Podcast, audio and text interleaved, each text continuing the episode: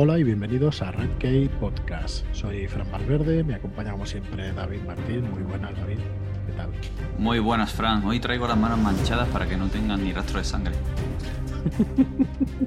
y me acompaña como siempre, ahora me lo explicas eso, pero me acompaña como siempre Tomás en las rubias. ¿Qué tal, Tomás? Muy buenas y muy impactado. Ahora mismo, impactado.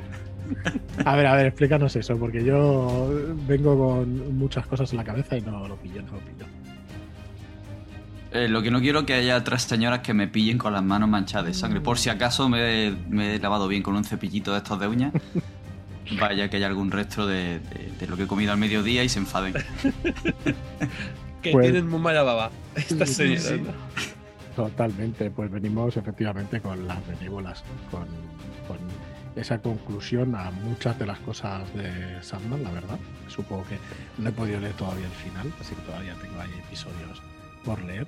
Pero yo creo que sí, ¿no? que, son, que es conclusión y que, que cierran muchas cositas, que es cuando realmente va a cerrar la historia y te vas dando cuenta de muchas de las cosas que pasan. Mira, estará guay que lo comentemos.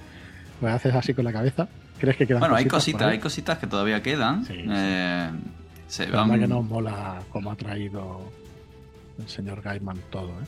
Se ven cosas que hace mm, varios arcos que no veíamos. De hecho, ahora con Tomás eh, comentaremos cuáles son. Pero vamos, es una manera muy evocadora, sugerente, rompedora de, mentes, de decir, ostras, esto de aquí que me dijo allí. O sea, en la benévola, de repente, es cuando levantan la tapa y ves el plato, ¿no? O al menos gran parte del plato que te han estado sirviendo hasta ahora al final, a falta del, del último botón, por así decirlo, ¿no? Del, del destello final, que es el velatorio, las benévolas es el final de Sandman. Luego sí tenemos un arco más, un arco cortito, que es el de Awakening, el velatorio. Pero, pero es eso, es un es una especie ya de, pues es un punto y final, un vamos a cerrar cuatro detallitos, cuatro cositas, pero este es el, esta es la espuma de champán, ¿no? Este es el, abrimos el champán de celebración que empieza, que empieza a fiesta final, ¿vale? Es el último baile antes de Apocalipsis. Así que... Pues cuando tú pues vamos a empezar. Vamos al turrón directamente. Pues al turrón, pues nada, como decía, las benévolas es el, es el último, bueno, el último gran arco de, de Sandman. Es el más largo de todos los arcos que ha tenido, que tuvo la historia de Sandman, eh, es el más largo, ¿vale?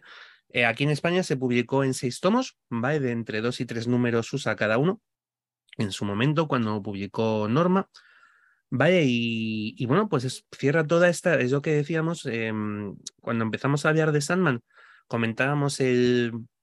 Em, ¿Estaba todo planificado? ¿No estaba todo planificado?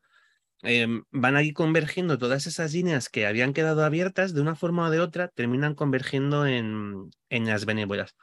Como hemos hecho en otros, en otros podcasts anteriores, eh, voy a hablar un poquito de dibujante, vamos, por, por quitarnos la parte ya artística del de medio y centrarnos un poco en lo que es la trama. ¿vale? En este caso, el dibujante principal de la historia va a haber otros números, va a haber pequeñas ilustraciones, eh, números eh, dibujados por Terry Christiansen, por ejemplo, pero el dibujante principal es Mark Hempel. Yo no sé qué os habrá parecido. O sea, a mí me parece particular como pocos. Sí. Como muy pocos. Y me parece, a mí me encanta, me vuelve loco. El, eh, como, no lo he visto en más sitios, sinceramente. No he visto más, más dibujo suyo, pero en las benévolas me parece que es un gran acierto ese dibujo tan extraño, extraño, cartoon, de dibujo animado, poco así que tiene, pero tiene unos primeros pianos, unos, em, el diseño de viñetas en cuadrículas casi siempre, casi siempre son cuadrículas perfectas, además muchas viñetas por, por página, tiene muy pocos que sean viñeta grandes, son más bien viñeta pequeña, entre 9, 12 viñetas por, por página y muchas veces con, con primeros planos simplemente, un ojo, un, ojo y un trozo de, una, de la nariz, eh, un bosque, un árbol, ¿sabes? Como que va, va haciendo mucha secuenciación de, de, figuras. Vemos muchas veces a Ita Trevor, pues eso, la cara, un ojo, la cara, el otro ojo, todo esto así como planos muy cortos, muy encima de, como si pusiera la cámara pegada a la cara de, dibujo, de la persona que está dibujando, y con, con trazos muy esquemáticos, muy, muy simples, pero aún así creo que es, que vamos, me parece una maravilla. El, el dibujo, aunque reconocería, o sea, admitiría que cualquiera me dijera, mm, pues tío, es simple como, o sea, porque es verdad que a nivel de son cuatro trazos, o sea, los personajes son cuatro trazos y, y, y, están como mm. muy, es todo muy esquemático, ¿no? Es, pero ojo, a mí me parece que cumple más que de sobra, que está súper bien elegido. Sí, a mí, me, a mí me chocó un poco al principio por de lo que veníamos. Entonces te encuentras de repente con esto y es, ostras. Pero sí que es verdad que cuando me fui haciendo el ojo al tipo de trazo, viñeta y demás, le... no sé, es particular, pero mm, tiene su sabor. Es un, no sé, es, es eso, ¿no? Es, tiene algo. Sí, tiene, tiene un algo y a mí, ya digo, me parece muy especial. Fran, a ti te, te convence. Sí, sí, totalmente. Sí. Pero bueno, me recuerda a algunos otros, ¿eh? Sí, no, no, sí. No la estaba mirando para. Pero sí, sí, me convence. De todas formas, la historia, de todas formas, la historia es tan absorbente. Sí. Que yo hay cosas que no, ¿sabes? Que lo que tengo en la cabeza es la historia más que las ilustraciones, los, los dibujos y tal. Pero a mí sí, hombre, el, impacto gordo en la historia, por supuesto. Sí, sí, por supuesto, pero que, que efectivamente y probablemente estamos hablando de una historia que creo que aunque estuviera dibujada con, con, con muñecos de payotes, eh, diciendo con una fecha que pusiera Morfeo. Que ha, sonado, que ha sonado así, ¿eh? No, no, no, no, no, no, no, ojo, no, no, no, no. Que, estoy de acuerdo, Frank. A mí me gusta, a mí me gusta ese estilo y eso, y, se parece a alguna otra cosa que, que puedas ver y tal, pero realmente, ¿sabes? Se me, se me, va hacia el otro, no puedo evitarlo. Sí, sí, sí. No, no, a ver, yo, épico, evidentemente, yo. Eh, lo grande de esta historia es ese guion, y lo sabemos todos, y lo sabía ejemplo cuando dibujó. O sea, quiero decir que no creo que sea ofensivo para nadie, porque además, tío, han escogido para hacer el último, el último arco gordo de, de, Sandman. Pero bueno, los, moco de pavo. O sea, los, eh, los encuadres, los encuadres muy directos, la composición de páginas, mm. como también de viñeta y eso. A mí hay, hay viñetas de estas. ¿eh? Hay, una, hay una en concreto, ahora luego desvelaremos por qué, pero que cita Trevor y es, está como totalmente ida y está diciendo, esta soy yo. Y esta es una voz que tengo dentro de mi cabeza. Y esta voz está diciendo, tengo una voz dentro de mi cabeza. Y luego hay una voz que mm. me dice, muévete, haz esto. Y luego hay un grito. Y es todo con pianos muy cortitos de, de, de ella, de la cara, que me flipa, me flipa muchísimo, muchísimo. O sea, de verdad que, que, aquí hoy voy a estar muy on fire, ¿vale? Ya os digo que hoy estoy en... Oh, este, es mi, este es mi mundo. Así que todo, me parece todo maravilloso. Pues es ese dibujante, Mark Hempel, va a tener, ya os digo, va a tener colaboración de, de otros dibujantes porque hay historias contadas en medio, hay cuentos, hay, hay, hay otro tipo de, de narraciones, porque para ser el final, lo que Gaiman hace es hacernos un final extendido, por así ¿no? ¿No creéis que el ritmo de narración es vertiginoso y que las cosas suceden en, explosión tras explosión? No, se van cociendo muy despacito. Es una historia que va, además, va intercalando otras historias, va intercalando tramas que, que no tienen nada que ver en sí con, con, la trama principal, pero en las que Gaiman recupera personajes del pasado, ¿vale? Hay como, vamos a tener una tramita con Lucifer y con los ángeles que quedaron en el infierno, Vamos a ver, pues, pues va, a situar el nuevo status quo de Lucifer. Eh, vamos a tener una tramita con Huracán, que al principio parece que no tienen mucho que ver, pero luego remonta, luego se incorpora. Va a ir habiendo como pequeñas historias sueltas. Eh, vamos a tener a Ruth Walker que, que estudia cuentos y entonces nos van a contar los cuentos que estudia Rose, que nos van a dar una nueva perspectiva, por ejemplo, de Caperucita Roja o de un cuento de unas chicas que tienen alas y vuelan. Va y eso, mm, va cambiando el dibujo y lo van adaptando a, a estas historias. Y por ejemplo, este cuento que nos cuentan a partir de Rose Walker está ilustrado, no está dibujado, está ilustrado.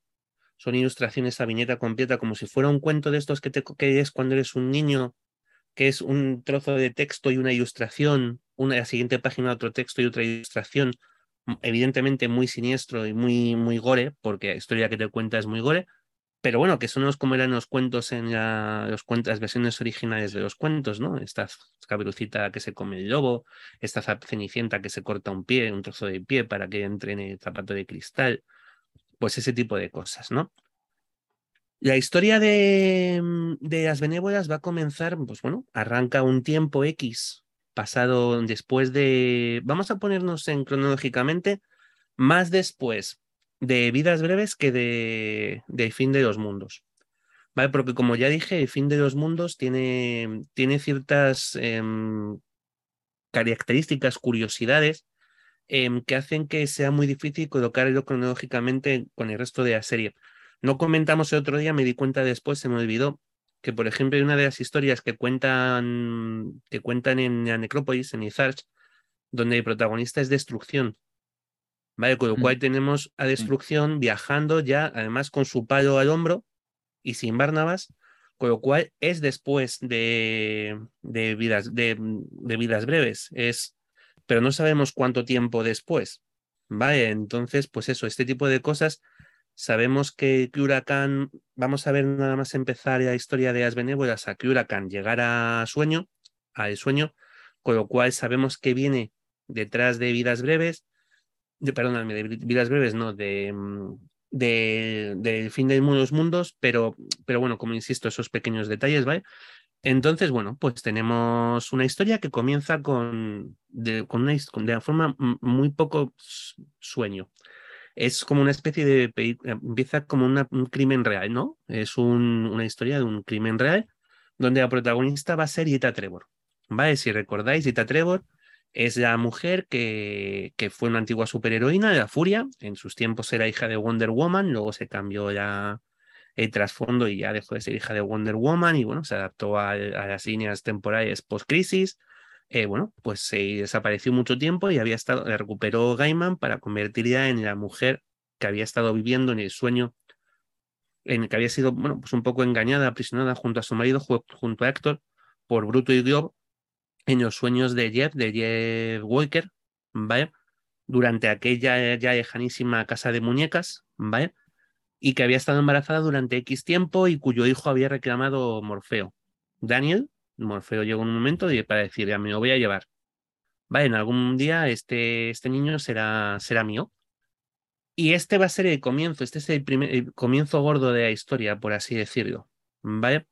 Eh, va a haber cositas que nos, como digo, va a ser una historia que va a tener varios salientes, pero la trama principal va a comenzar con esto. Eh, tiene una cita, va a presentarnos su vida. Eh, ya conocimos además, ya vimos en, en uno de los números de Fábulas y Reflejos, donde Daniel viajaba de sueño y le contaban historias, bueno, pues vamos a tener a Ita, vamos a tener a su, su amiga, Caria, no establecen muy bien la relación, no termino, o sea, puede ser amiga, puede ser pareja, lo que sea. Caria, que es una, una chica que vive con ella, que es otro, vive con ella o, comparte mucho tiempo con ella. Eh, y Ita Trevor va a tener una cita de trabajo. Lleva tres años o cuatro sin salir de casa prácticamente, dedicada por completo al niño. Pero pues todo el mundo la sugiere de, mira, Ita, vuelve a trabajar, sal, que te dé el aire. Entonces tiene una entrevista con, con un hombre, eh, con, uno con un amigo que tiene una empresa, va a un restaurante a cenar. Van a un restaurante y ese restaurante es el restaurante Lux en Los Ángeles. Toda esta historia de las benévolas, casi todo se desarrolla en, en cerca de Los Ángeles o muy cerca. ¿Vale? Y este, vamos a tener lo que digo, la primera historia para ella, porque este Lux, este bar, es el Lux de Lucifer. Ese, vamos a encontrarnos con que Lucifer es el dueño de este restaurante donde toca el piano, ¿vale? Donde es el pianista que toca la música, que es la situación de la que arranca la serie que se hizo, ya esto hemos comentado alguna vez, de televisión, la serie de Lucifer, ¿vale? Que comenzó en Fox y concluyó en Netflix.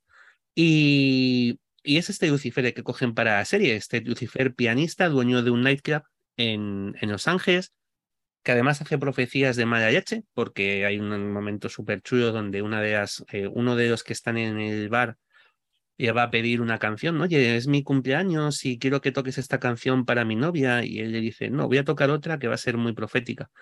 Y dice, no voy a tocar la que tú me pides, voy a tocar la que yo quiero porque tu noche no va a acabar como tú crees. Y el hombre se queda así como, oh, qué pianista más raro. Y le canta una canción sobre alguien que va en una barca y, y se pone a hacer el tonto en la barca y, y muere ahogado. Y es así como acaba la noche de este caballero. Lo vamos a saber en la televisión al día siguiente.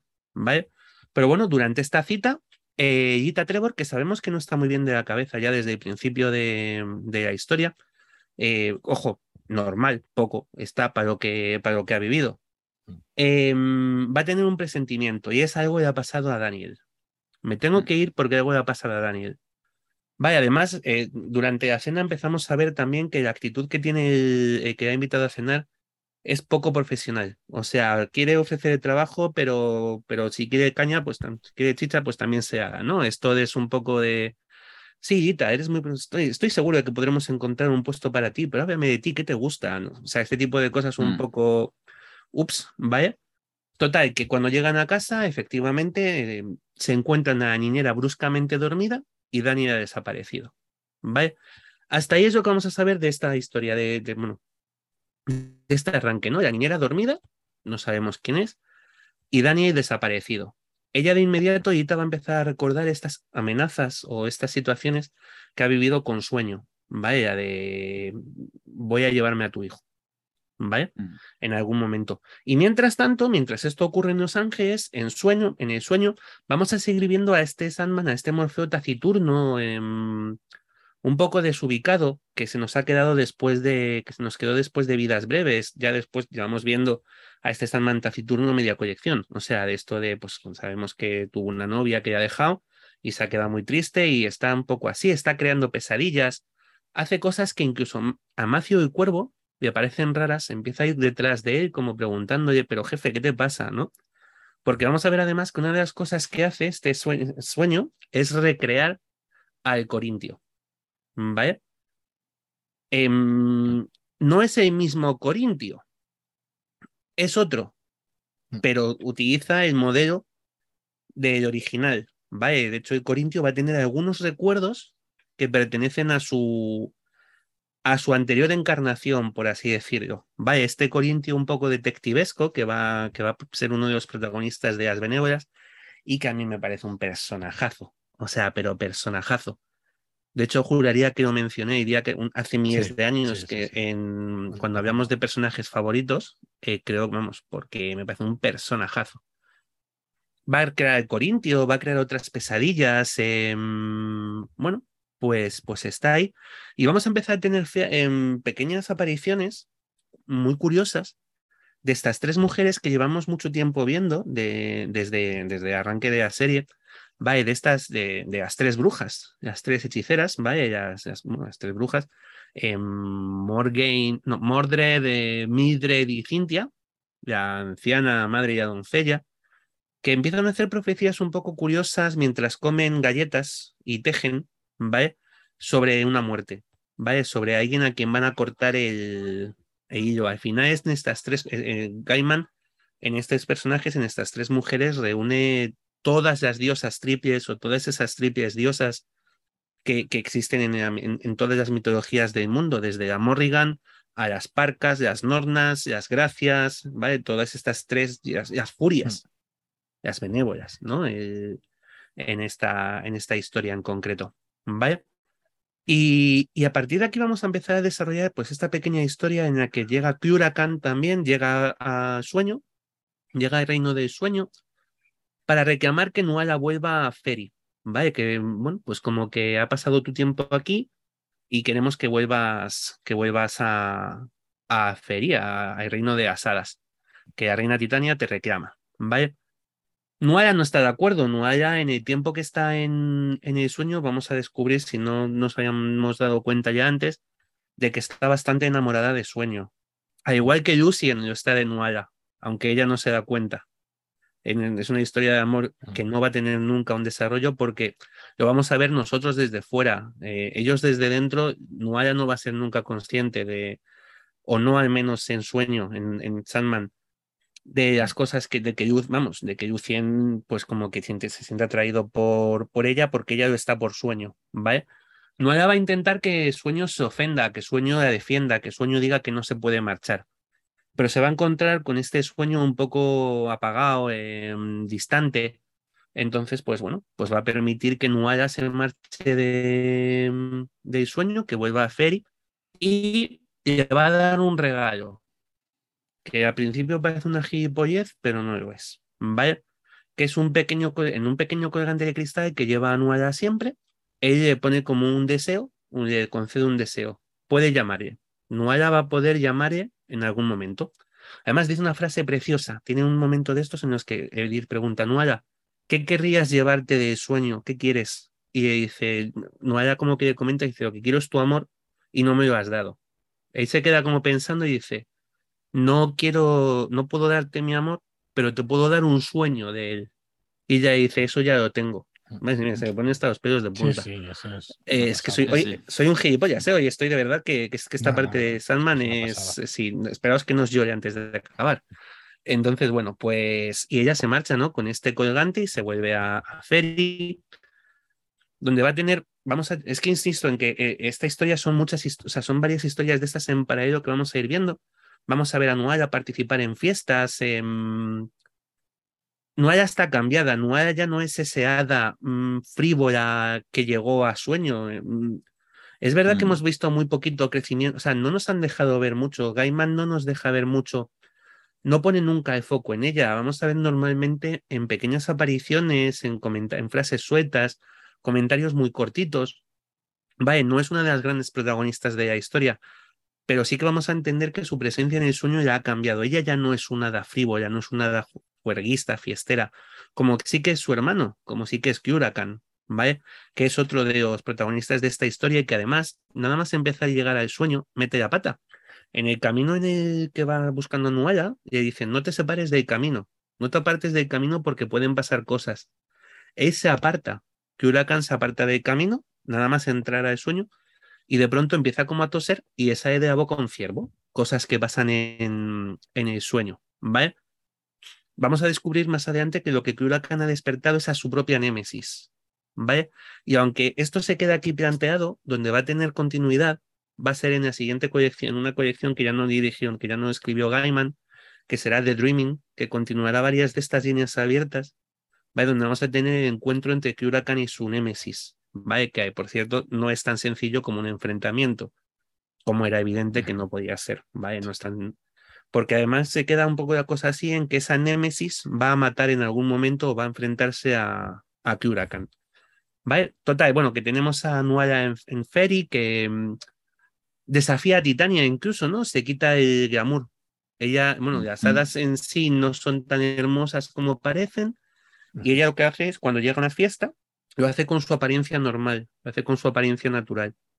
Y es, y bueno, se ofende todo el mundo muchísimo, es como, además, de pronto es este momento de Dios mío, estas hadas que están hartas de verlo todo y están escandalizadísimas porque ella ha llegado siendo simplemente ella. Eh, no hay argumenta de que es su aspecto y que se siente cómoda así, que no se va a esconder detrás de glamour, ¿no?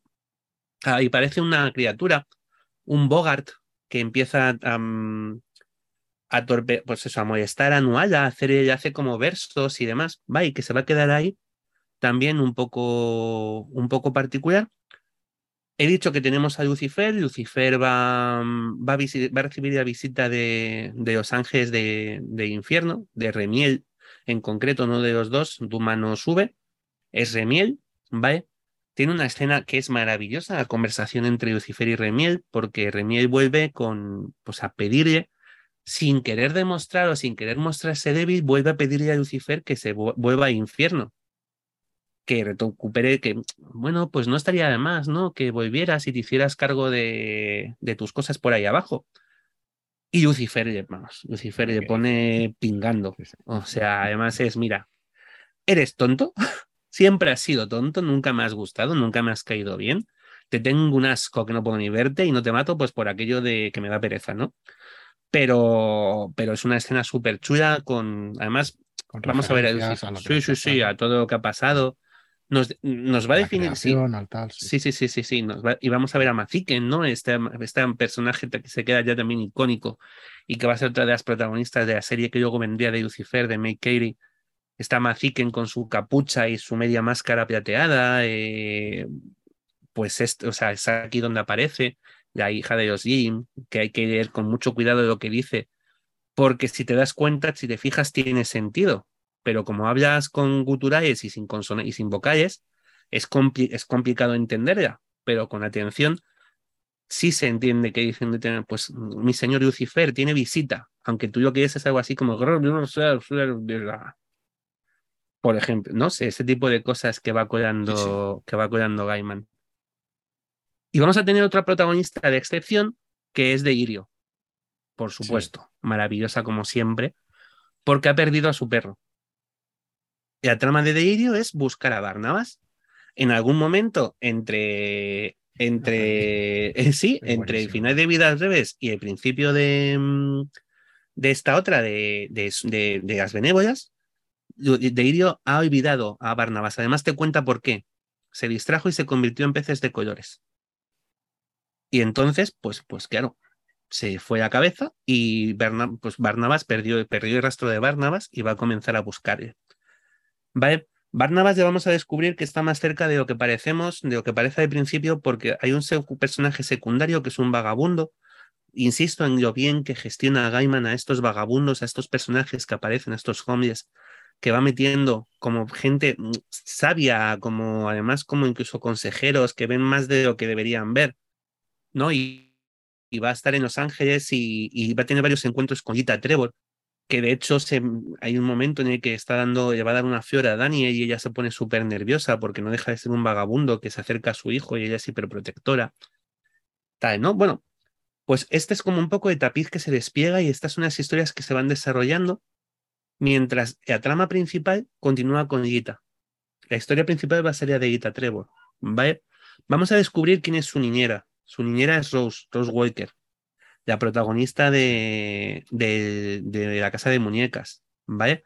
Rose Walker se ha venido a Los Ángeles y, y está trabajando, bueno, pues no necesita, realmente no necesita dinero, porque Rose Walker heredó toda la fortuna de Unity Kincaid y con lo cual es inmensamente, es bastante rica, o sea, es, ella se dedica un poco, está haciendo un estudio, que me parece súper curioso, sobre series de los 80, no, pues perdóname, sobre series de los años 50. Entonces ella graba y ve reposiciones de Embrujada y de series pues de estos, de estos años, ¿no? De, de época dorada un poco de, de, la televisión, de Hollywood.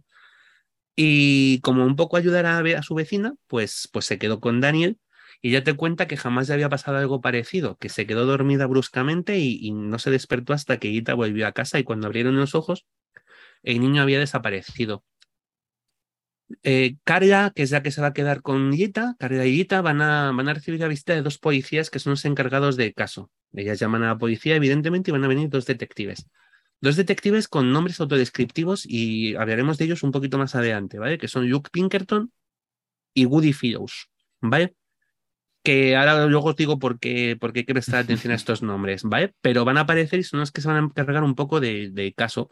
Van a dejar su tarjeta, hablaremos con Rose, Em, y la que empieza a sospechar que hay algo que no, no funciona muy bien es Carga, ¿vale? Porque habla con Rose posteriormente y estos dos detectives no han ido nunca a hablar con ella. Mm.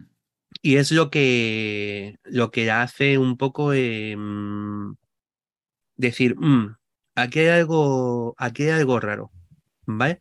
Aquí está pasando algo raro. Todo esto de hecho, desde el principio, ¿no? Desde que ya coge el teléfono para llamar a la policía, la propia conversación con la operadora es muy extraña, ¿no? Es rara. Si te das cuenta de que... Se han llevado a mi hijo y es, bueno, vale, tranquila. Era como todo muy raro, muy... Sí, es rara porque te da la sensación de que hay mucha falta de... Inter... O sea, como muy pocas ganas, muy poca respuesta en una situación en la que dices, mm, pues no aquí no debería haber mucha policía. No la hay. No, no aparecen más que estos dos policías. No quiero luego, Luego veremos por qué, ¿no? Pinkerton, claro, sí, sí, Pinkerton y Fellows, vaya, que, que aparecen un par de ocasiones. Vaya, además ya os digo, es como esta sensación de policías un poco, eh, no digo beneficios inútiles porque, porque es verdad que la que colabora muy poco es Gita pero porque no está en condiciones de, colaborar, entendámoslo. Insisto, tiene aquí en esta parte es el, son los, segundo y tercer número, creo, de, Arco de las Benévolas, y es una delicia. cómo reflejan lo mal que lo está pasando y lo bien que lo hace para contarte lo que pasa por la cabeza de esta mujer. Es, es tremendo, es acojonante. o sea, las caras de dolor, eh, estos ruidos, estos sonidos de tengo que llevar a cabo mi vida, pero mi hijo ha desaparecido. O sea, cosas como ir a comprar el pan o mm, se recibe la visita del hombre este que, que, que iba a contratar, intenta propasarse con ella en esa situación y ella le rompe un brazo sin darse cuenta. revienta la puerta. O sea, cuando llegan los policías, lo flipan con cómo está la puerta de la casa. Es que no nos olvidemos que Ita es una, fue una superheroína. Ita tiene superpoderes. Es súper fuerte. Es su, es su mm. superpoder. Vaya, fuerza y resistencia. era hija de Wonder Woman, insisto, en su momento. Vaya. Eh, y aunque está muy comedido todo, no. No, bueno, pues eso, no. No eh, siguen estando ahí esos superpoderes, ¿vale? Y ella sigue metida en la cabeza con esta idea de, que Sueño tiene algo que ver con la desaparición de su hijo, porque es que además Sueño se lo dijo, voy a venir a por él y me lo voy a llevar, ¿vale? Con lo cual, coño, blanco y en botella, eh, esto ha sido Morfeo, ¿vale? Ella tiene esa, esa idea en todo momento. Y entonces en una escena súper chunga nos vamos a encontrar un, es que es súper chungo. Vamos a encontrarnos una especie de castillo en un sitio que no sabemos dónde es ni por qué. Mm. Y dos voces, dos voces como que aparecen que son... Bueno, es que juraría que aparecen en viñeta directamente, creo que no es spoiler. Son Loki. se, ven, se, ven, ¿no? Sí, se ven. Es Loki y el mm. Puck. Vale, que tarda más en aparecer el Puck, que está como entre sombras, y no se ve muy bien hasta, hasta que se ríe, hasta que sale ya riéndose. Sí, pero es Loki, llegan con, el, con, el, niño, con, un, con Daniel, y lo meten en el fuego, lo queman. ¿Vale? Lo meten en una hoguera. Y a la siguiente escena que tienes es eh, estos detectives, a Pinkerton y Fellows, ¿vale? Que llegan a, a Ita a darle la foto del niño. Hemos encontrado estos restos en el desierto. Y te quedas roto. O sea, porque dices, no, no puede. O sea, en serio, ¿de verdad que esto ha ocurrido? Y sí, sí, sí, ha ocurrido. O sea, el niño, Daniel, eh, pequeñín, rubito, monísimo, Daniel Travieso así encogidito, está muerto. O sea, se lo han cargado eh, y ha ardido. Y sabes que han sido, tú sabes, como lector, que han sido eh, Puck y Loki. No sabes por qué. O sea, todavía no te han contado por qué, pero sabes que han sido ellos. Evidentemente no iba a ser sueño. Esto no es una cosa que fuera a hacer Morfeo, ni secuestrar al niño, ni mucho menos quemarle. ¿Vale? Pero ojo, Sueño va a ser uno de los que se va a dar cuenta de que aquí pasa algo raro. ¿Vale? Y se va a preocupar por Daniel. Y va a mandar al Corintio a investigar. Al Corintio y a Matthew. ¿Vale? Y empieza la búsqueda del Corintio. Por otro lado, vamos a tener otro viaje. Ese viaje de Ita. Ita eh, discute con Carga, discute con muy gordo y se marcha, se va de casa. ¿Vale? Y vamos a tener una secuencia que es apoteósica, que es el viaje de Ita, que vamos a ver en paralelo, la realidad con lo que ella piensa que está pasando. Y es tremendo. O sea, ese encuentro que tiene, ella, ella de pronto se encuentra como, como en un cuento, como en una historia, ¿no? Donde se encuentra el gato, el gato, con botas, a, una mujer cíclope, em, a una princesa, eh, una especie de princesa guerrera, se encuentra a las medusas, a las gorgonas, a dos gorgonas que quieren que ella sea su tercera hermana, ¿vale? Porque como Medusa murió, las otras dos medusas, las otras dos gorgonas, Esteno y Eurialle, están buscando una tercera, ¿vale? Y todo está repleto de una especie de poesía, es todo como súper poético, la parte en la que se van, ella va avanzando en esta búsqueda, porque ella ya sí está buscando, empieza a buscar a las furias, ¿vale? que son cuando te dicen, cuando entiendes el sentido del título, ¿vale? Porque te dicen que las furias no les gusta que las llamen así, es un insulto, es como llamarlo, como dicen, ¿no? Llamar a una mujer loca. Mm. No, no, no. Las llaman las furias y las furias es un insulto. Ellas son las buenas damas, las gentiles, las benévolas, ¿no? Y ella está buscando a las furias porque son las que vengan, son las que vengan las muertes. Vaya, empieza a buscar a las furias, lo que dicen es que corre ese riesgo de encontrarlas. Ojo. ¿Vale? Y en su búsqueda de las furias vamos a seguir, vamos a ir viendo este, ya os digo, ese paralelo de, de Ita en su mundo onírico con la realidad, cuando en vez de hablar con un gato con botas, está hablando con un gato callejero, está sentada frente a un gato callejero, la mujer cíclope es un semáforo, las gorgonas, hay un momento chulísimo en el que habla con, con el dragón, que cuida el árbol de las espérides, de las manzanas doradas, y está sentada en un banco eh, con un lagarto encima.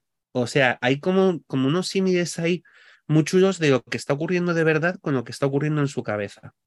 Y en un momento determinado, Ita se va a encontrar con una gaviota, una gaviota que la va, a guiar hasta esta casa de las Euménides, de las buenas damas, de las benévolas.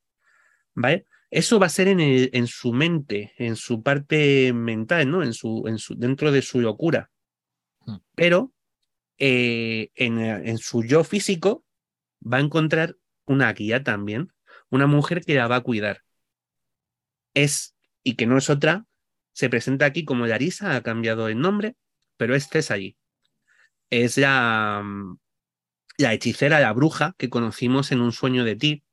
Ese personaje que hablamos que era un poco como mm, que empezaba siendo una mosquita muerta y que terminaba siendo la que la destrozaba todo, la bruja griega que llevaba miles de años viviendo, que era vecina de Barbie, pues es ahí quien va a quien va a custodiar, quien se va a quedar con Lita y la va a proteger mientras, mientras ella habla con las benévolas. ¿Y qué vamos a descubrir además? Por fin, la identidad de quién era esa mujer de la que Sueño se enamoró, quién es la que ha dejado hecho un cromo y que no es otra más que César, que aquí aparece y por fin vamos a entender, vamos a saber que es ella. Ella era la mujer que estuvo en el sueño, la mujer de la que Morfeo se ha enamorado y la que se ha ido y ha dejado pues hecho un guiñapo que llevamos viendo en los últimos, creo que 30 números aproximadamente de, de Sandman, ¿no? Es ahí, ¿vale? Que por sus propios motivos, porque ella tiene sus motivos para todo y no tiene que dar explicaciones a nadie, aunque nosotros nos vamos a enterar, eh, va a proteger a Ita. El motivo es que las furias han ofrecido más años de vida, ¿vale? Para, por su intervención, ¿vale? Va a proteger a Ita ¿de qué? Pues del propio sueño. ¿Por qué? Vamos a ver. Cuando Aita llega a las benévolas, a estas tres hermanas, a estas tres, a las furias, a las Euménides, em, les va a rogar venganza, les va a pedir venganza, ¿vale? Pero ella acusa a Sueño de haber matado a su hijo, a Daniel, ¿vale? Pero las furias le dicen que esa no es su venganza. Ellas no, no castigan esos crímenes. Ellas no pueden ayudarle porque ellas no son némesis, no son venganza, no son esa parte, no son esa justicia, son otra. Ella se queda planchadísima, Vaita se queda hecha polvo, se queda planchadísima. Pero cuando se marcha, la puerta se abre, aparecen las tres criaturas eh, entre las sombras, las tres mujeres, y van a decir, no podemos ayudarte a vengar la muerte de tu hijo. Pero ese hombre mató a su propio hijo. Y esa sí es una deuda de sangre. Eso sí que es lo que las benévolas vengan. Eso sí que lo sabemos por la mitología griega, como comenté en su momento, que las benévolas son las diosas erinias, las furias estas, que se vuelven loco a Orestes cuando mata a Clitemnestra, ¿vale? Por ejemplo. Eh, y van a atacar a Sueño. Se van a liberar. O sea, lo que Ita Trevor hace es liberar a las furias, a estas benévolas, contra el sueño y van a empezar a destruir el sueño en escenas súper chungas. O sea, porque además vamos a empezar a ver caer personajes, coño, que es, tienes cariño. Muy icónico, mm. sí, eso, tal cual. Claro, la muerte de Gilbert.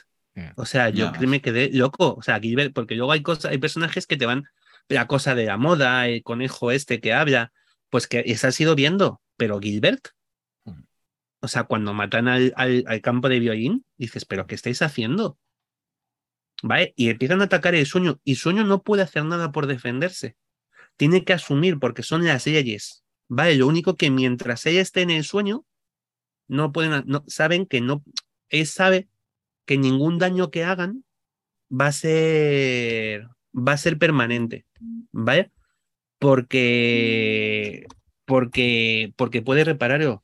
Sí. Mm, y como que no le pueden alcanzar, ¿no? Mientras esté en su sala del trono no, no pueden llegar hasta él definitivamente. Sí, sí, sí, mientras sueño esté ahí, mientras sueño esté en el, esté en el sueño, valga la redundancia, em, parece que no hay nada que sea irreparable. ¿Vale?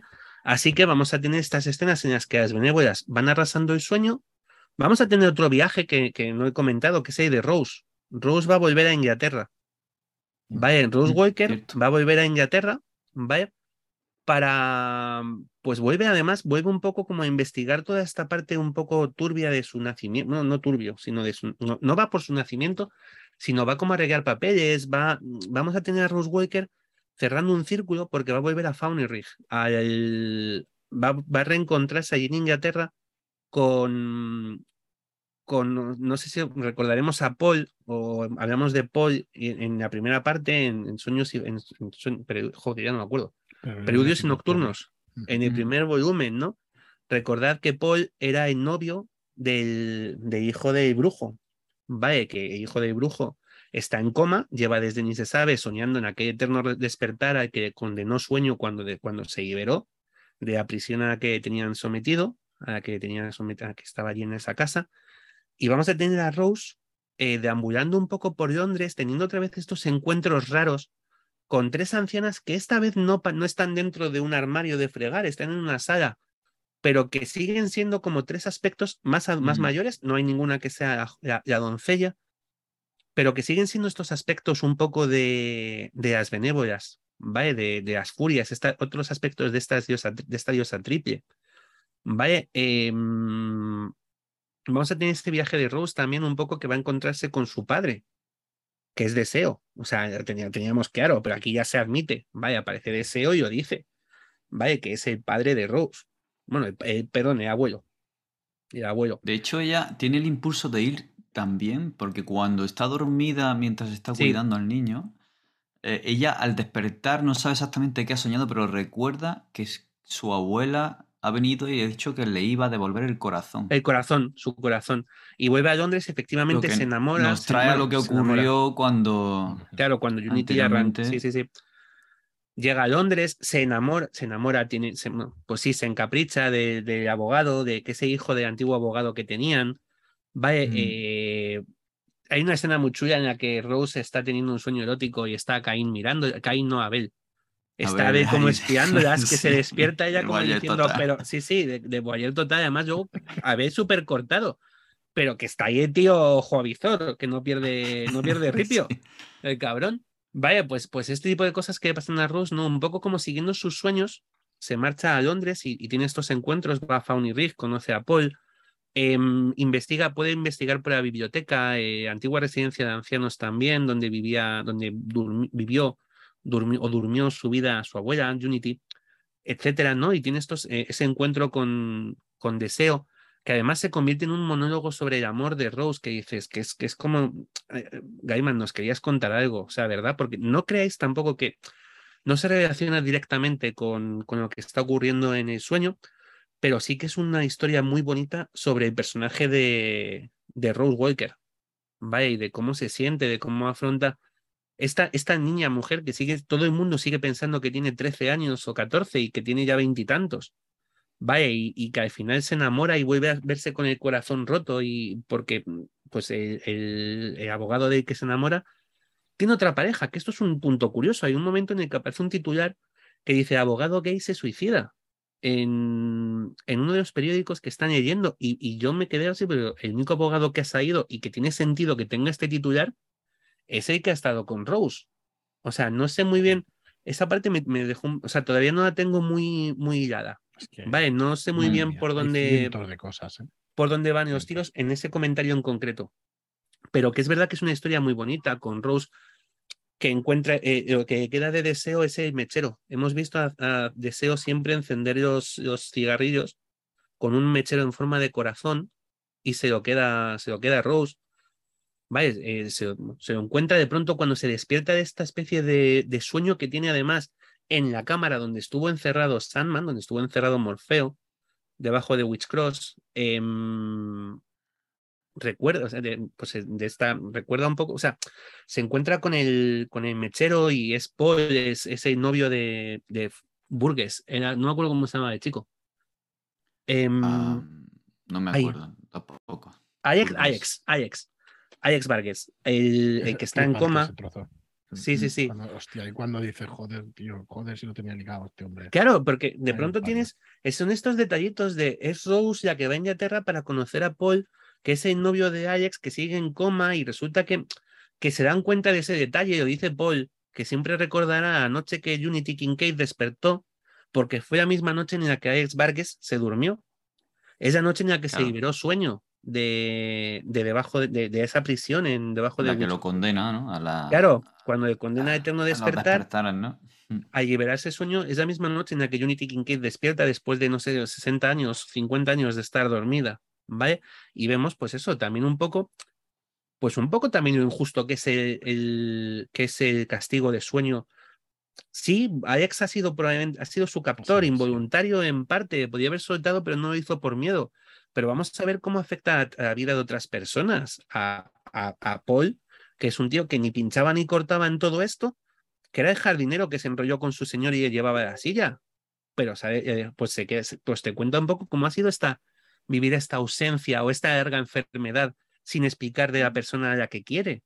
Vale, y te lo mete en este entorno de los monólogos de amor de, de Rose Walker. Vale, que, que tiene, o sea, no, ya insisto que no es una parte de la historia donde haya explosiones, donde haya sangre, no es, ese enfrentamiento está teniendo lugar en el sueño. ¿vale? Y lo vamos a tener también en la Tierra. Ojo, porque otra de las historias es Carla. Carla eh, desconfía de los detectives. Y en unos momentos en los que va a hablar con Rose antes de que se vaya, cuando le va a enseñar la tarjeta, la tarjeta de los detectives es una cartulina blanca, sin nada. ¿Vale? Y ya se da cuenta de que hay algo ahí engañoso y empieza a buscar, empieza a husmear. Y en un momento determinado, Carla se va a encontrar con un señor. Parece ser el detective, uno de los detectives, Luke Pinkerton, va en el coche, cerca de su coche, va y va a tener una conversación con él acojonante, tremenda y aterradora. Porque resulta que este señor se presenta como Loki, camina de gigantes, padre del lobo, madre, y dice madre, del lobo Fenris, de la diosa Hera y de la serpiente Jormungander, tal. ¿Qué es lo que ha ocurrido? Efectivamente, eh, los detectives, por eso no hay más policías, porque los detectives Luke Pinkerton y Woody Fellows son el Puck y Loki. Loki es Luke Pinkerton, Luke Pinkerton. Pinkerton además está, puede estar cogido al azar directamente porque los Pinkerton era una, una agencia de detectives y de seguridad privada de Estados Unidos en la época de las diligencias y que creo que siguen activos y por cierto con cosas turbias en el pasado, en, su larga historia. Luke Pinkerton. Y es más evidente de Woody Fellows, porque aquí en España es Robin Buen Chico, el nombre que se da de Puck, pero en inglés es Goodfellow. Entonces, Fellows es como muy evidente de primeras que, que, es, que es Puck, ¿vale? ¿Por qué han hecho esto? ¿Por qué, eh, ¿por qué esta venganza? ¿Por qué desatar a manipular todo esto para que, para que Sueño se vea atacado por, por las benévolas? Porque al final lo que han hecho es raptar y matar a Daniel para que Ita acuse a Sueño de lo que ha ocurrido, de haber matado a su hijo. ¿Vale? Pues eso no nos lo va a contar Carga porque a pobre la matan de una forma horrible. A cenar Yoki, señor Yoki, em, además de dios de las mentiras de la mitología nórdica, es una evolución de Loge, ese dios sajón del fuego. ¿Vale? Entonces eh, la quema, la quema en el coche, quema el coche y dejan, deja, deja de echar, pues como ha quemado a, como han quemado al niño, como han quemado a Daniel. Pero ojo, que tenemos dos detectives que están investigando. Tenemos a esa pareja que es genial, formada por el Corintio y por el Corintio y por Matthew, ¿vale? Que va buscando a. Están buscando a Daniel. Ellos están buscando a Daniel y siguiendo el rastro, van a encontrar un rastro que llega a Niflheim. Creo que es Niflheim. Ahora mismo no tengo, no tengo claro si es Niflheim o Nidavellir. Da igual, es uno de los nueve. Nidavellir es uno de los nueve reinos de los nueve reinos de la mitología vikinga. Si es Niflheim, ese de los gigantes de frío y donde está Hel. Y si es Nidavellir, ese dominio de los enanos. Van a encontrar un solitario castillo en Nidavellir, ¿vale? Em, donde hay una hoguera encendida y un cordón de plata, una cuerda de plata. Y tirando de ella, ¿vale? Van a rescatar a Daniel. ¿A qué Daniel? No es Daniel, no es el cuerpo de Daniel porque sabemos que ha muerto. Lo que no ha muerto es su alma, es su espíritu. ¿Vale? Porque además lo dicen, lo dice Loki, que intenta defenderse, intenta engañar al Corintio, intenta, pues un poco solucionar eso, porque un alma tarda mucho más en arder que un, que un cuerpo. Además, desde el principio, desde la primera imagen que aparece de Daniel, el niño aparece con una pluma en la mano. Es la pluma de un fénix. ¿Vale? Con lo cual nos está dando la pista de que por mucho fuego que haya de por medio, Daniel va a renacer. Va, y es lo que hace. Hay un enfrentamiento entre Corintio y, y, y Loki. Enfrentamiento en el que además Matthew tiene que desaparecer. ¿Por qué? Porque todas las hordas de cuervos del mundo, de hecho salen noticias sobre Hurin y Munin, los cuervos de, mm, de, Odín. Ojo, Odín va a escupir a, sueño, ¿eh? Odín se da cuenta al principio de las benévolas de que el Loki, el Loki que tienen atado no. es el Loki de verdad, es un sueño, porque el eh, de verdad se liberó en estación de nieblas. Va y va a decirle al sueño, no sabes lo que has hecho. O sea, y esto te va a estallar en la puta cara, que efectivamente es lo que ocurre, que estalla en la puñetera cara. Em, todos los cuervos los cuervos de la Torre de Londres desaparecen. Ahí tenemos pequeñas noticias en las que nos dicen, mm, la monarquía británica se tambalea porque los cuervos han desaparecido. Vaya, los cuervos ¿Dónde están todos los cuervos? En el sueño, comiéndose a los restos de, de, toda la destrucción que están, que están marcando las benévolas. Arrasando con el sueño. Vaya, es pues como la gran reunión de los cuervos. Y Matthew se ve obligado a ir, a volver al sueño. Y aunque pide a Sandman que le envíe de vuelta a donde está el Corintio, no puede hacerlo. Sueño ya no puede sacar a nadie del. No puede. No tiene poder suficiente, no puede arriesgarse a, sacar a Matthew de vuelta otra vez a Nidaveir o a la Tierra o a ningún sitio. ¿Vale? Y tiene que mantener el sueño. Lo que va a hacer es que el Corintio eh, diga que, pues que cuando vea a Matthew le va a hacer estofado de cuervo. Se enfrenta con Loki, como hemos dicho, Ojo, solo con Loki, no con el Puck. ¿Vale? Y le rompe el cuello. Pero Loki es un dios, no muere. ¿Vale?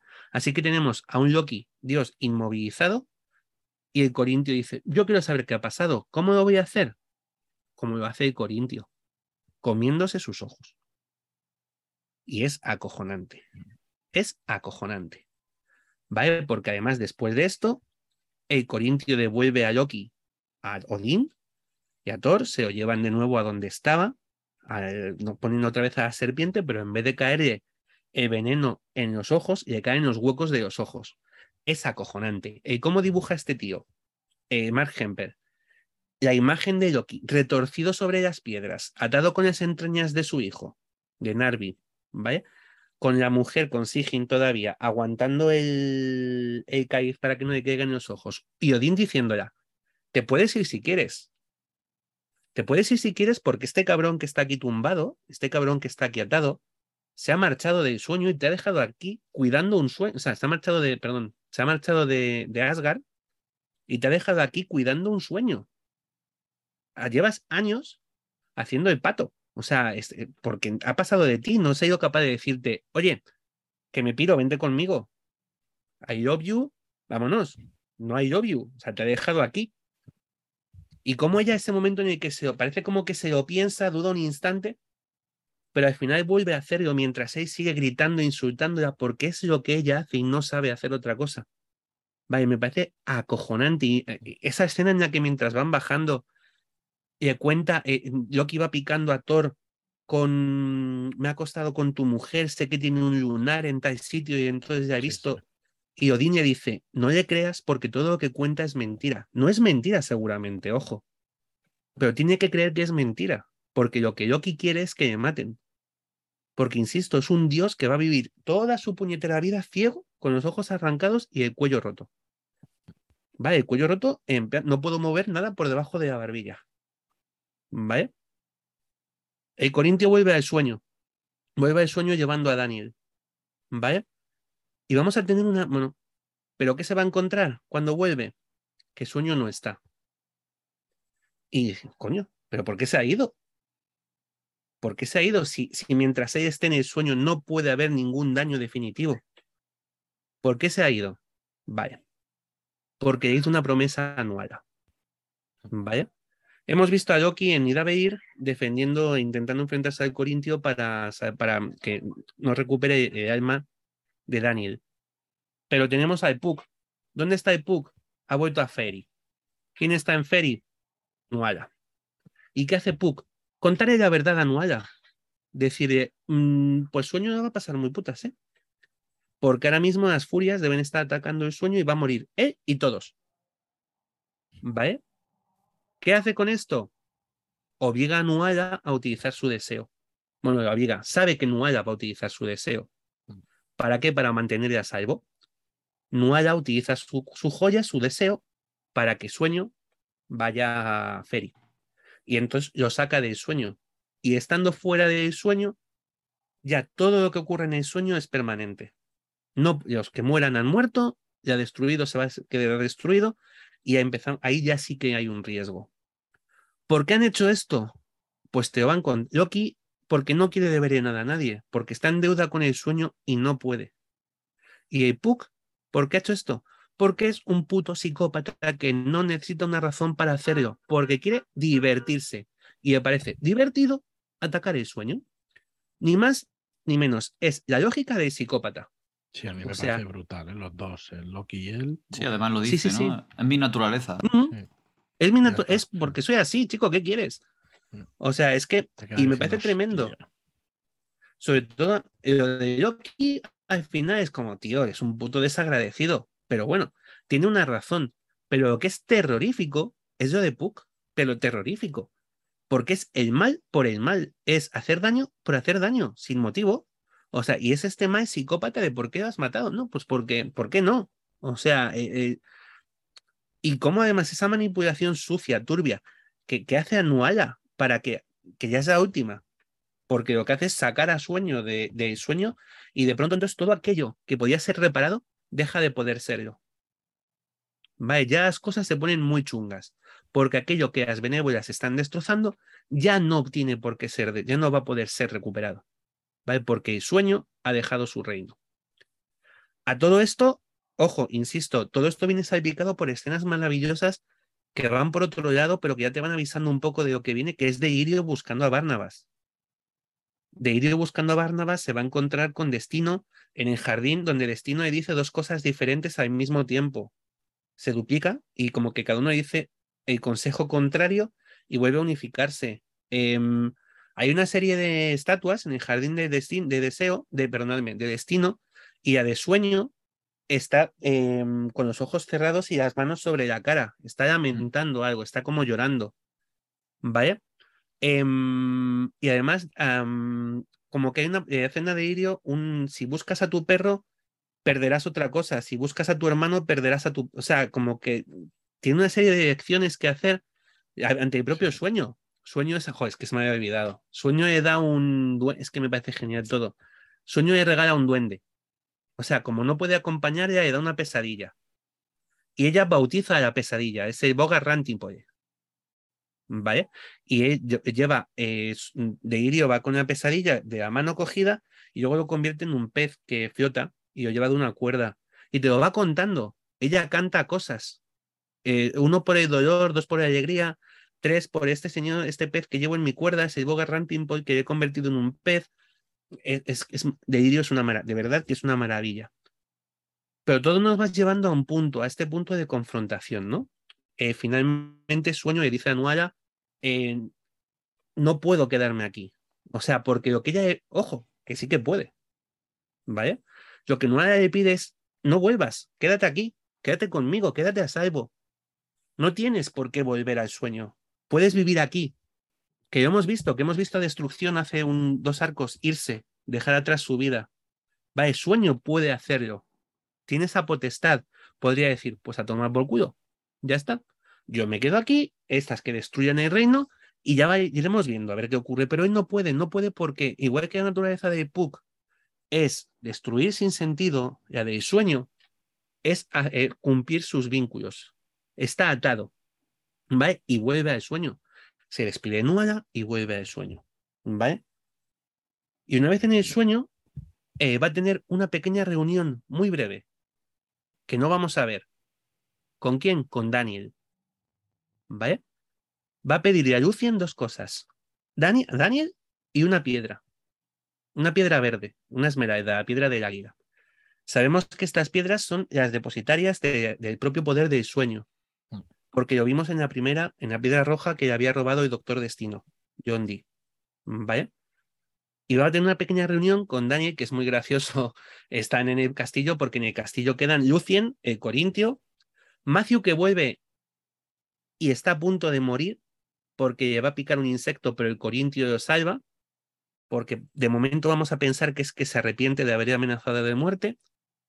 Y, y Dani, Daniel. Ah, bueno, y Caín, porque habéis y lo han matado. Sí. Acá, pero Caín no pueden matar, ¿eh? pero habéis, habéis lo han matado. Oye, eh, perdóname que te interrumpa. No, no. Es que me está recordando todo el rato, eh, eh, pues como a las leyes de la magia de Brandon Sanderson. ¿En qué sentido? En, hostia, esto tiene que pasar así porque las bases están así y no puedo saltármelas y es como la inevitabilidad de las cosas. O sea, bueno, lo estoy mezclando un poco. Sí. Pero no sé si me seguís. O sea, las leyes de la magia te dicen, bueno, monto unas bases y las respeto. Luego puedo ampliar y tal, pero las voy respetando. Y no sé, me da que Gaiman hace exactamente lo mismo. Claro, es como funciona quizá sí. la narrativa. La magia en Gaiman, ya en, mm. si lo ves en tanto aquí en, en, Sandman como en libros, en los libros de la magia, la magia son vínculos. Tiene dos partes. Es que además sacado dos colecciones. Son, vínculos, son todo vínculos y, cosas que, que, atan. ¿No? Son. Eh, tú haces esto y esto va a provocar que tenga esta repercusión. Hay una. Yo es que esto lo estudié en, en su momento en, en antropología, cuando estaba en la facultad. La magia antigua se rige por como por el concepto mágico tribal antiguo se rige como por dos principios, ¿no? Que son los principios de simpatía de proximidad y consecuencia. Aquello que está próximo afecta a lo que se parece y a lo que está cerca y además tiene consecuencias. Si haces esto, eso es para magia y para la lógica, si A entonces B. Y Gaiman utiliza mucho ese sentido de, muy bien, tú haces esto aquí, pero esto, te va, a, esto va a llevar inevitablemente, a que esto ocurra aquí al final. Vaya, y es lo que vamos a ver que Sueño es incapaz de romper esas ataduras, esos vínculos, esas, mm, esta, esta, este río un poco, ¿no? De juramentos, de promesas, de em, deberes, de deberes, sobre todo de deberes, de deberes de, con todo y con todos, hacia su reino, hacia la gente que habita, hacia lo que él cree que es su deber. ¿Vale? Va a tener esta pequeña reunión con Daniel en la que no, no sabemos qué pasa, no sabemos que no nos cuentan qué es lo que ha ocurrido. Pero ojo, no nos lo cuentan aquí pero hace 50, hace 40 números, en, durante Fábulas y Reflejos, hay una escena de alguien que viaja en el tiempo, un tal Marco Polo, que en una de las escenas que se encuentra va a ver de espaldas mirando un, frente a un espejo a un sueño vestido de blanco. ¿Vale? Que pertenece a otro tiempo. Ah, Creemos que es sueño, pero en vez de ir de negro, va totalmente vestido de blanco y tiene el pelo blanco. ¿Vale? No tenemos, no nos lo han contado aquí. Lo hemos visto hace 40 números, aproximadamente. ¿Vale? Una vez hecho esto, Sueño va a hablar con, va a pedir que venga su hermana. ¿Vale? Va a llegar muerte y se va a reunir con ella. Van a estar los dos solos en una montaña, en el sueño. Van a ideas benévolas, van como, son como, como urracas, o sea, como van a ir sueño, vamos a por ti, vamos a destruir tu reino, te vamos a hacer la puñeta, vamos a quemarte los muebles con cerillas. O sea, todo esto de como un poco de vamos a joderte vivo. Y es muy guay cómo las echa a muerte. O sea, cómo las hace. Esto no es para vosotras. Vaya, además, la imagen en la que ve, eh, como está dibujado, que es todo oscuro, como está todo, están ellos dos sentados en un pico, y cuando muerte dice, paseito, que esta escena no es para vosotras desaparece, se hace la luz, ¿no? Es súper gracioso, es súper chulo cómo está dibujado. Y van a tener por fin esa conversación que lleva pendiente desde el sonido de sus alas, donde además em,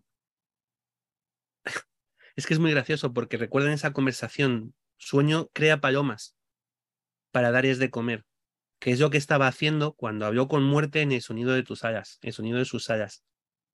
Y van a llegar al momento inevitable en el que sabían, bueno, pues esto iba a llegar. O sea, porque nos lo llevan avisando desde el número uno de Sandman. Sandman es la historia de cuánto puede cambiar una persona antes de dejar de ser esa misma persona, esa persona. Y ese planteamiento que ya hace muerte a sueño. ¿Hasta qué punto más puedes cambiar sin dejar de ser tú? ¿Vale? Y sueño descubre que ha llegado a ese punto. No puede cambiar más sin dejar de ser él. ¿Vale? Con lo cual, ¿qué va a hacer? Dejar de ser él. ¿Vale? Sueño muere. Es el final de la historia grande de Sandman, es la muerte de sueño, de Morfeo, tal y como lo conocíamos. ¿Vale? Porque la muerte de sueño significa el nacimiento de un nuevo sueño. de un nuevo sueño, de Daniel, que es el nuevo rey del sueño. No va a ser Morfeo, ¿vale? Porque no es Morfeo, pero es el sueño. Y además, es eterno, siempre ha estado ahí. ¿Vale? ¿Qué es lo que ha muerto? Dicen en un momento determinado. Lo pregunta alguien, no me recuerdo quién es. Creo que es Matthew. ¿Vale? Y ahora mismo, además, no recuerdo siquiera si es aquí en las benévolas o es en el velatorio. Después, no me acuerdo tampoco. Nombre, por cierto, que evidentemente el nombre del último arco ya era descriptivo también. ¿Sabéis? De lo que venía, lo que iba a venir. Sí, sí. Em, no, me suena que, sea en la benévola. Lo dice muy. Hay una explicación muy, muy buena.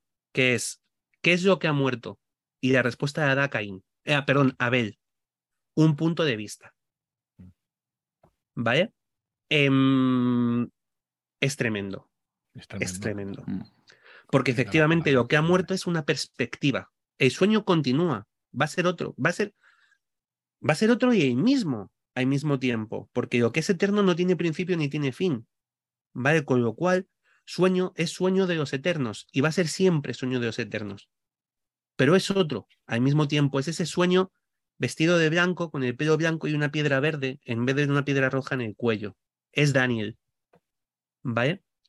Evidentemente esto va a tener repercusiones. Las repercusiones van a saltar sobre todo en, las vamos a ver más en el veatorio, ¿vale? Que es donde se van a cerrar estos cabos. Vamos a tener a Ita que de pronto despierta. Una vez que el sueño ha muerto, su venganza deja de tener sentido. Ya, está, ya ha ocurrido. Ya está, no se puede hacer nada más. Y va a despertar en casa de, de Tesai. Tesai, por cierto, antes de todo esto ha tenido una conversación con sueño. El propio sueño lo dije en su momento, va a verla y es cuando vamos a enterarnos de que ella es la que estuvo en el sueño, donde, donde vamos a entender por qué Tesai protege a, sueño y Tesai le pide a Ita que se marche. Dice, porque además mucha gente te va a querer hacer daño. Una de ellas, yo. Vale, yo era la primera, que ahora mismo te, te, destripaba, porque al final, eh, un poco es. Ojo, vamos a ver. Entendamos que la villana de esta historia no es en ningún momento Ita Trevor. ¿vale? Sí que ha sido la causante directa de la destrucción del sueño, de sueño de Morfeo, pero no es la villana. O sea, Ita Trevor no deja de ser una madre que está, eh, a la que han matado a su hijo, porque lo ha perdido. independientemente de que siga viviendo, como su espíritu viva, como sueño de los eternos, Daniel está muerto. Ha perdido a Daniel. Vale, y es una madre que ha perdido a su hijo, cualquier cosa que pase por la cabeza es como poco explicable y justificable y entendible. Vale, y es lo que ocurre aquí. Evidentemente, mucha gente va a estar enfadada con Ita Trevor. Ita desaparece hasta que ha llegado su historia de momento, aquí en las benévolas. Vale, el cierre va a ser este un poco de. Se queda, te queda esa, esa, ese regusto amargo de, de, lo que estás viviendo, ¿no? De, de hostia, ¿en serio? que después de 69 números... Sí, además sabes qué va a pasar, porque sabes qué va a pasar. Te lo están diciendo. Eh, el otro día, cuando hablábamos de, mm, de, mm, de, de, final de los mundos, mm. A mí el entierro, la escena de entierro, me parece un bofetón. Es una bofetada a la cara, directamente. Porque te lo está diciendo. ¿Quién está en ese ataúd? Es sueño. Es sueño. O sea, ¿por qué si no van a ir de Irio y mm, de Irio, por cierto, de Irio encuentra a Barnabas? Va y se lo queda y se van los dos juntos y son, o sea, tiene, porque además te, el cabrón de Gaiman te mete ese final, te pega la hostia de, me he cargado a sueño, pero te pone el finalito dulce de, de, Irio marchándose con su perro y los dos súper felices. ¿Vale? O sea, em, y, queda súper bonito el cómo lo cierra. Incluso el final de la, elegía de Lucifer, diciendo yo a este hombre quise destruirle y fíjate. O sea, yo en su momento juré que iba a destruirle y, mira, no ha hecho. Eh, era otro yo también, ¿no? O sea, los intereses de aquel Lucifer que juró venganza no tienen nada que ver con los de este Lucifer real, este Lucifer de ahora. Y vemos lo que, lo que Sueño no ha sido capaz de hacer. Lo vemos reflejado en Lucifer, el tipo que ha cambiado ya no es ese ángel, que, ya no es ese rey de los demonios malvado que vivía en el infierno. Tiene una perspectiva, tiene una vida distinta, que no sabe dónde va a llevar, pero que es diferente. Va y va a continuar con ella, ya os digo, como pianista en, el, en este sitio, en el Lux, y lo que ocurra más adelante. Vamos a tener estos pequeños finales. Ah, por supuesto aparece Hobgadin. Hobgadin tiene también un par de apariciones, se me había olvidado. También muy tristes porque Hobgadin nos va a dejar ver un poco lo, duro que es esa, lo duro que es esa inmortalidad. Porque ha muerto otra de sus mujeres, otra de las personas de las que ha estado enamorado. Vale, entonces al final te va contando su historia de cómo va dejando atrás, cómo ha dado un, llega un momento en el que se ha dado cuenta de que ser inmortal significa dejar atrás a todos aquellos a los que has querido, irlos dejando atrás. Va, y además, aunque te pase una y otra vez, siempre duele. Y te lo cuenta así, ¿no? Con el me desperté, soñé que estabas muerta, me desperté, me di la vuelta y recordé que estabas muerta. O sea, hablando en la tumba de, de esta última, de sus mujeres que ha muerto. Mm. Em, te va a ir reuniendo todos estos personajitos, ya te digo, que han salido en, en, a lo largo del sueño, a lo largo de The Sandman, y te hace esta historia que es, es un tapiz. O sea, al final es ir viendo em, una escena enorme, una historia enorme, a través de diferentes caminitos, va desde los ojos de Nual, desde la perspectiva de Nuala y lo que ocurre en Faeri, desde lo que ocurre en Los Ángeles con Caria o en ir con el Corintio. Esta venganza, pues te, te lo va a ir dando todo a un ritmo bajito. O sea, además, con calma, ¿eh? Con, con muchísima calma y deleita. yo creo que disfruta muchísimo de estas pequeñas historias que te va contando, como la de Rose, que al final pues vuelve a, vuelve a, vuelve a Los Ángeles. Ah, por Dios, se me ha olvidado una cosa. Claro, Rose está en Los Ángeles porque em, está cuidando de Zelda.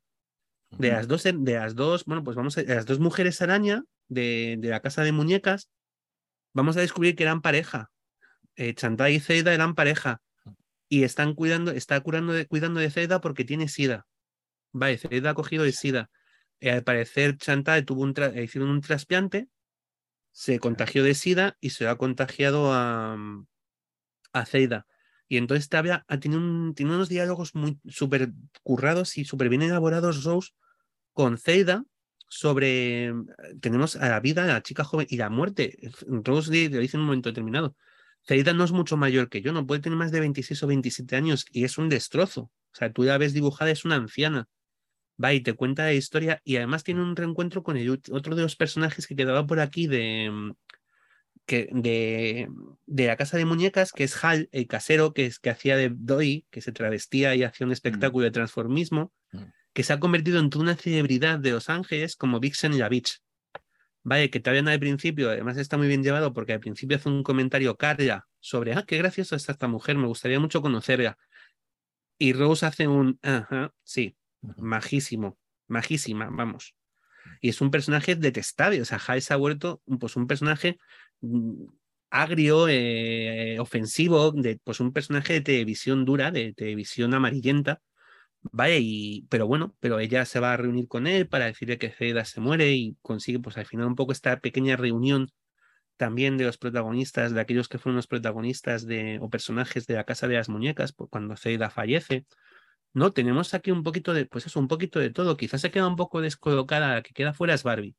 Es la única que no, no reaparece de los personajes principales que hemos ido teniendo es ya que no aparece, se queda un poco fuera de la historia. Más allá de la aparición de Pinkerton, de estos de um, Wilkinson, Luz y Primada en, en, el entierro, que vimos en ese gran entierro en las nubes de final de, de, fin de los tiempos. Vale, quizá que sea el personaje que se queda un poco fuera, pero quizá porque ya está aparte y ya ha terminado simplemente su historia y ya se ha contado, ¿eh? O sea, no es tampoco, no es una cosa que digas, jo, qué putada, que no sabe Barbie yo entiendo que su historia ya terminó y Barbie en realidad con Sueño nunca tuvo una relación directa. era el cuco y todo, claro. Entonces, pues, pues eso.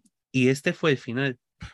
Ya os digo, eh, es una paliza y una bofetada. Eh, sobre todo darte cuenta de, que te lo llevan diciendo eh, desde el principio, desde el primer número, como aquel que dice, o sea, esto es hacia donde vamos es a esto va es hacia, es que no puede cambiar, es que, es que para cambiar más tiene que morir. O sea, porque ha tocado, ha llegado, ha tocado techo. No puede modificarse más sin dejar de ser quien era. Vale, y, y, no sé. Luego, insisto, queda un pequeño arco que es el vedatorio. Luego salió, que entiendo que los veremos juntos, directamente el vedatorio y, ¿Cómo se llama? preludio, espérate que lo tengo por aquí. El Obertura. De Sandman Obertura. Que salió salió muchos años después, salió como 20 años después para celebrar como el 20 aniversario de, de The Sandman, una colección de seis números, que en tu colección, Fran, además será la última parte de tomo. Y me parece bien porque en algunas ediciones se ha colocado al principio y es un error gordísimo, gordísimo porque es, es, spoiler, porque se desarrollan dos tiempos y entonces aparece tanto Morfeo como Daniel. Y entonces si te ves al principio de la historia, eh, te has jodido ya todo lo que viene. Joder, pues sí. Vaya, es, es muy me parece muy curioso que, que en alguna en la edición, edición de bolsillo, por ejemplo, que está haciendo CC ahora. Claro, en la edición de bolsillo que está haciendo CC ahora, el primer tomo que salió fue Obertura. En vez de que es como, no, no, y si alguien nos está escuchando, bueno, si alguien nos está escuchando y ya llega hasta aquí, ya, sea Búfalo que se haya ido primero, claro. Pero vamos. Pero sí, es nada. Bueno, decidlo a vuestros amigos. Decidlo a vuestros amigos que no empiecen nunca por Obertura. ¿Vale? Porque es muy mala idea. Vaya, pero bueno. Y ya os digo, hasta quedan esas cosillas y tal. Pero las benévolas, insisto, fue gran fin de fiesta. Y, nada más. No puedo, no puedo decir mucho más. No, la verdad es que te quedas con un cuerpo regular. Bueno, sí, hay continuación, hay tal, está Daniel, está. Sí, pero no. Sí, pero no. Claro, pero no, no es él. La historia acaba y además, como es verdad que se respetó ese final, Em, esa historia, o sea, la historia de Sandman, aunque hayan metido el velatorio, perdón, el velatorio, obertura, o aunque se haya hecho una continuación en una serie de estas Sandman presenta estas historias que se han ido sacando, no son la historia de Morfeo. Vale, no, no, ya está. Se ha respetado mucho el personaje y ese final. Sí, lo dijiste empezando los mm. podcasts y eso que lo han respetado por parte de la editorial también, ¿no? Sí, sí, sí, incluso ya te digo que se podían haber hecho spin-offs. Eh, eh, los, Sandman en la Edad Media, Sandman en no sé, no se ha hecho nunca, ya te digo, incluso en incluso en cosas que se han hecho recientes donde sí que tiene que aparecer él, como son el Corintio, bueno, el Corintio Muerte en Venecia, no es reciente, sino que se había quedado inédito en España y se ha publicado hace una cosa de dos años, pero es, de es de principios de los años 2000. O el tomo que salió de Sandman y Doc ¿vale? Que, ah. que por la ubicación temporal tiene que ser sueño, es Morfeo y que aparece, la ah, aparición es tan mm. tangencial que no afecta a la historia. Te puedes permitir ese pequeño uso de Morfeo porque no, va a afectar, a, efectivamente, no, no afecta a la trama gorda de, de Sandman. ¿Vale? Y como se respetó, pues efectivamente es un final, es una historia que tiene un principio y un final. Y que pasó, mm. y que una vez acabada, pues ha terminado para siempre. Ya está. O sea, no, no tiene más. Nos quedan las relecturas porque, vamos, gracias Tomás por, por desgranarnos tantísimo el tema porque, vamos, yo lo leí las, las benévolas y ya veías que necesitabas tres, cuatro lecturas y cinco para, para acabar de hilar ciertas cosas. Pues yo ya digo que más que... es enorme. Es, es muy grande y sobre todo mm. Que que, que, mola mucho ir descubriendo cuando vas, cuando vuelves a releer y dices, un momento, ya, ya os digo, a mí bofetaditas de estas de mm, a que desde aquí me estabas ya diciendo mm. que esto iba aquí, que esto terminaba aquí, que esto conducía aquí. Insisto en que mm. una de las lecturas cuando hice el final, para mí el final de los mundos fue devastador. Devastador, ¿eh? O sea, girar esa página y decir, ¿perdón? Sí, sí, porque se veía devastador. O sea, porque, porque era como, pero ¿cómo no me di cuenta? O sea, ¿cómo en su momento no me di cuenta? Pues no te das cuenta porque estás a otra cosa. O sea, es, em, es el efecto, eh, pues, de Dar Stark, ¿no? Sí. O sea, es, pero ¿cómo? No puede pasar. ¿Cómo, no puede pasar. ¿Cómo, va a acabar la historia así? ¿Cómo, ¿Cómo esto me va a llevar a este punto? Pues te lleva, te lleva. O sea, y tienes además ese mismo efecto de, no, ahora es salvaría, pero ¿cómo me vas a salvar Aria? No me jodas. Eh, o sea, tú mismo te engañas a ti mismo y creas ficción, una ficción que es insostenible. O sea, pues aquí pasa eso. Dices, pero si te están diciendo aquí, es como 12 monos. Te dicen desde el principio, Bruce Willis muere, Bruce Willis muere, Bruce Willis muere. Cuando llega al final dices, coño, se ha muerto Bruce Willis. Dices, pero si te lo llevan diciendo desde el principio, por el amor de Dios. Mm. O sea, sabes que son estas cosas que.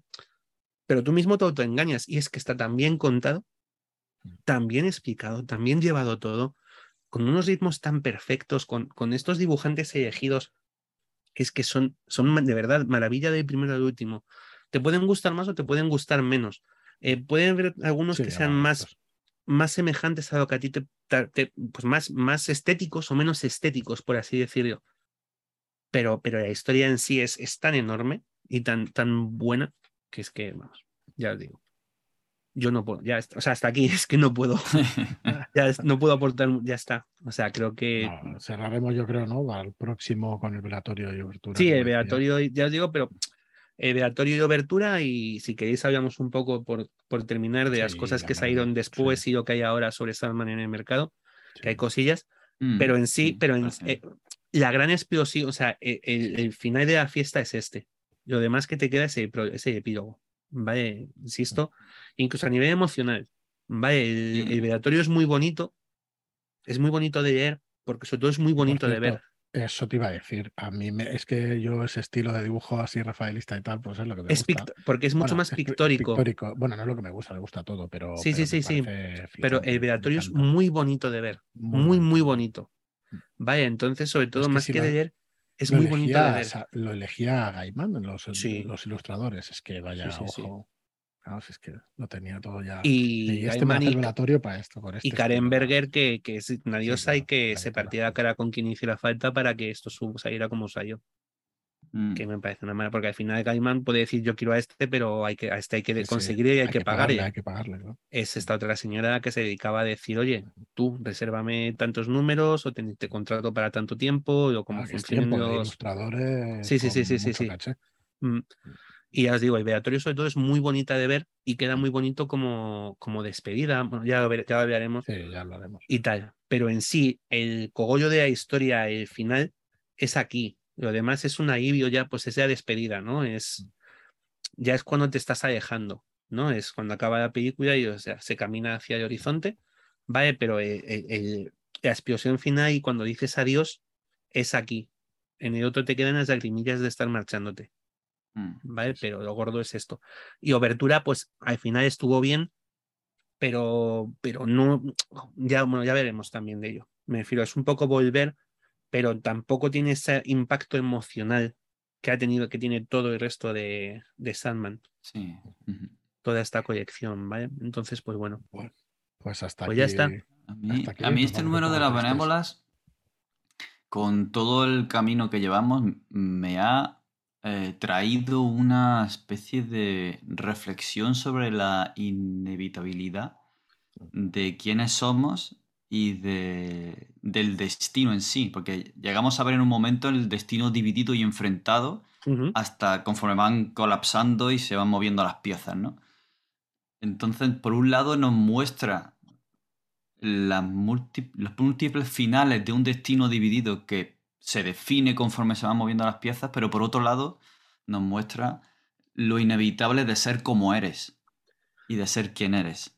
Sí, pero creo que al final es verdad que, la historia sería mucho más agobiante en ese sentido, en, un sentido determinista, si no tuvieras esos mm, personajes que sirven de contrapunto como Destrucción o Lucifer, que tienen esa...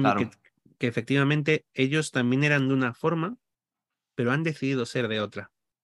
O sea, que tiene esta carga melodramática de, de destino, de hado, de fato, de fatum directamente, ¿no? Este hado determinista y trágico de los dioses griegos, de la literatura griega clásica, es sueño. Porque es lo que tú dices, es el que hasta que sueño no, no hubiera sido capaz nunca de cambiar, de ver, de evitar este destino. Pero es verdad que, y, y, sería una lectura mucho más dura porque, por lo que te digo, porque nos dejaría a todos con esta idea pesimista un poco de, si está escrito, está escrito. Pero es verdad que como utiliza estos personajes como contrapunto, Lucifer o, ya digo, los más claros son Lucifer y, y Destrucción, que sí que han efectivamente llegado a un momento, han tenido un momento de crisis o de revelación, llamémoslo como queramos, y a partir de ahí han continuado adelante de otra manera. ¿Vale? Me parece que además eso es un contra, pues te ese contrapunto filosófico de destino contra Ibra y Bedrío. No sé, me parece que tiene Exacto esa es la. A, donde te lleva a reflexionar, yo creo que con, todo esto. De fondo, ¿no? hay un montón de cosas que toca y es una de las cosas de fondo. Y me ha, me ha parecido también muy característico y me ha gustado que cada una de las acciones de las benévolas como furias, como vengadoras, no las vemos a ellas en ningún momento. Solo vemos su sombra, sus actos y a sus víctimas, pero nunca las vemos a ellas en esa forma. Sí, porque además la perspectiva, según yo lo entiendo, porque tú ves una sombra triple, como tres sombras fundidas, pero mm. yo creo que es Gita. O sea, la encarnación de las furias realmente es Gita Trevor. Es el, sería yo, la forma física, o sea, aparte de esta triple sombra que ves, como además de tres guerreras, no ves a la madre de anciana y la doncella, ves tres guerreras con tres yelmos, una maza, una espada, las tejedoras de escorpiones, que ese concepto me encanta cuando aparecen tejiendo, tejiendo, escorpiones como tal, o sea, haciendo cadenitas con escorpiones enganchados unos a otros y que utilizan uno para además para flagear, eh, dan un latigazo en la cara a sueño y se le queda la marca hecha. Que es cuando dicen, pero ¿por qué te ha herido? Sí, ¿por qué no te, no te curas? ¿No? Y es como, bueno, es que a lo mejor no es tan fácil. No, me quedo como marca. Dicen, ¿hasta qué punto no te estás haciendo tú todo? Que esa es otra. Es hasta qué punto no estás aceptando esto como un suicidio porque te sientes culpable por haber matado a Orfeo. Que ahí hay otra. esa es otra lectura. ¿Hasta qué punto? es, esa es bastante clara. ¿eh? ¿Hasta qué punto es consciente de todo lo que ha hecho en los milenios anteriores y dice, mm, quiero terminar? Hasta aquí. Claro, por eso, ¿hasta qué punto? No puedo irme como destrucción, pero mi forma de irme es esta. Sí, es esta, es esta. Y, además el detonante final es, he matado a mi hijo. ¿Vale? Y entonces por eso acepta, acepta su final como acepta la cicatriz que le hacen, ¿no? O sea, al final todo esto, evidentemente, en una historia con esta densidad y con 75 números, em, hay mucho más, hay más, hay un mensaje que Gaiman te quería dar y, y, y, que pues probablemente nunca sepamos exactamente cuál es, aunque ello define muy bien como hasta qué punto puede cambiar un nombre antes de dejar de ser él. Ya está, no, no, es ese mensaje, ¿no? Y, y hay mucho, o sea, hay filosofía, hay perspectivas, hay teología, te habla de Dios y de, eso de, humano y de lo divino, de destino y de libre albedrío, de las creencias, de las religiones, de, la magia, de las normas, de los compromisos. es, es, es, mucho. Sí, sí, sí. Hay mucho, mucho. Y además, es magistral, Cada uno con nuestro bagaje cultural y nuestras perspectivas y nuestras, efectivamente, y nuestros propios pensamientos y nuestra forma de, de vivir, también vamos a encontrar lecturas diferentes. O sea, porque, pues porque al final cada uno tenemos unas perspectivas, unos, cómo entendemos nuestra propia vida y una filosofía. Y lo grande de esta historia es que tiene para todos. O sea, y que si quieres hacerte una lectura más ligera y te da para ello, o sea, vas a, vas a divertirte mucho, es muy buena historia. Si quieres hacer una historia más literal, más de literatura, está muy bien escrita, tienes, vas a poder ver, es épica, es poética, eh, tiene de todo. Si quieres, hacer una, si quieres hacer una lectura filosófica, la tienes.